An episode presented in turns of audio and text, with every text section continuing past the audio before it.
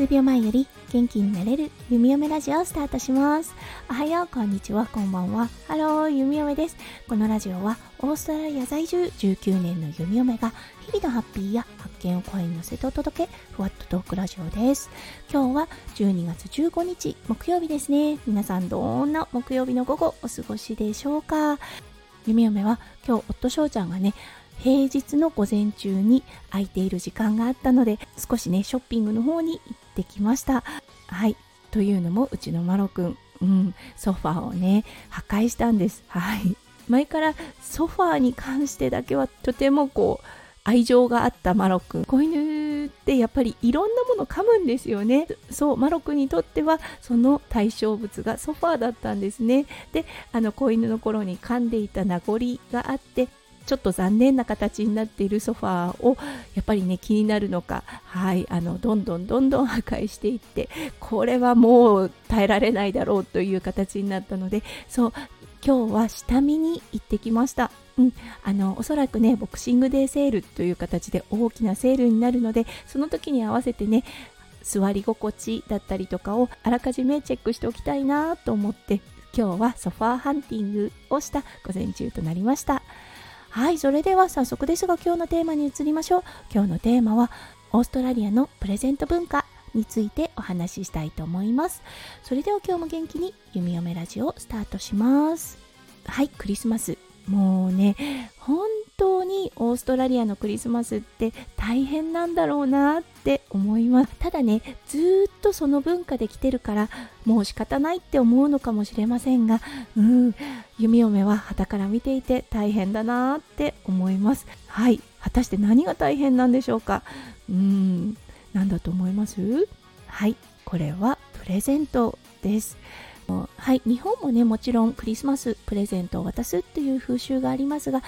家族間であったりとか恋人同士というような状態になりますね。それが親戚まで及ぶっていうことはまあほとんどないのかなと思います。もしかするとねお子さんが小さい場合はうんとおじさんおばさんからもらうっていうことはあるかもしれませんが特にねこの物をあげるというねプレゼントの文化は日本においてはねそこまで根付いてないのかなと思いますはいそれに対してオーストラリアもうクリスマスっていうのは大きな大きなファミリーイベントとなっていますイメージで言うと日本のお正月です。はい。日本のね、お正月といえば子供にとっては、うん、お年玉がもらえる日になりますよね。はい。これがオーストラリアのクリスマスデーといった形になります。そしてお年玉といったお金ではなくって、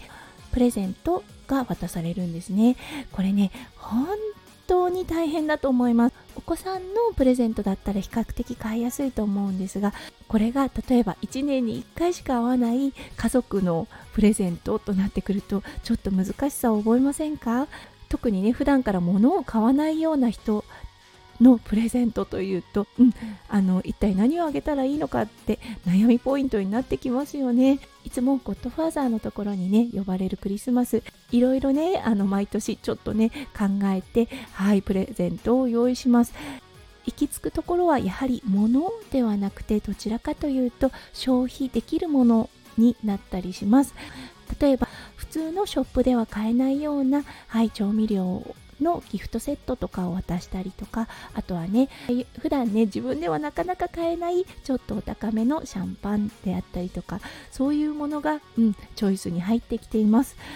夢嫁は1家族3人のプレゼントのみというような形になるのでそこまでね大変さを覚えないですがこれがねすごく大きなファミリーとなってくるともうね想像ができないですね。はい。すごく大変なのかなって思います。でもねよく聞いてみたりするとはいもうね子供たちが大きくなったお家では物の交換はしないっていうような文化も出てきてるようです。やっぱりね必要のないものをいただいてもというようなことがあるのでちょっとね現実主義のあのお家ではもうねプレゼント交換はしないでその日は豪華なものを食べて飲んで会話を楽しむのが僕たちの家のクリスマスの過ごし方なんだよねという形をとっている家族もあるようです。はい弓嫁もどちらかというとそちらの方になるのかなと思ったりもします。実際ね夫翔ちゃんと弓嫁の間でプレゼント交換等はしないです。だけど何か家のものでね大きなものが必要な場合とかはこういうねイベントごとの時にはい購入していたりします。はいということで今日はねお金を送る風習がないというねオーストラリアのプレゼント事情について少しお話ししてみました。いやはいやっぱりね弓嫁は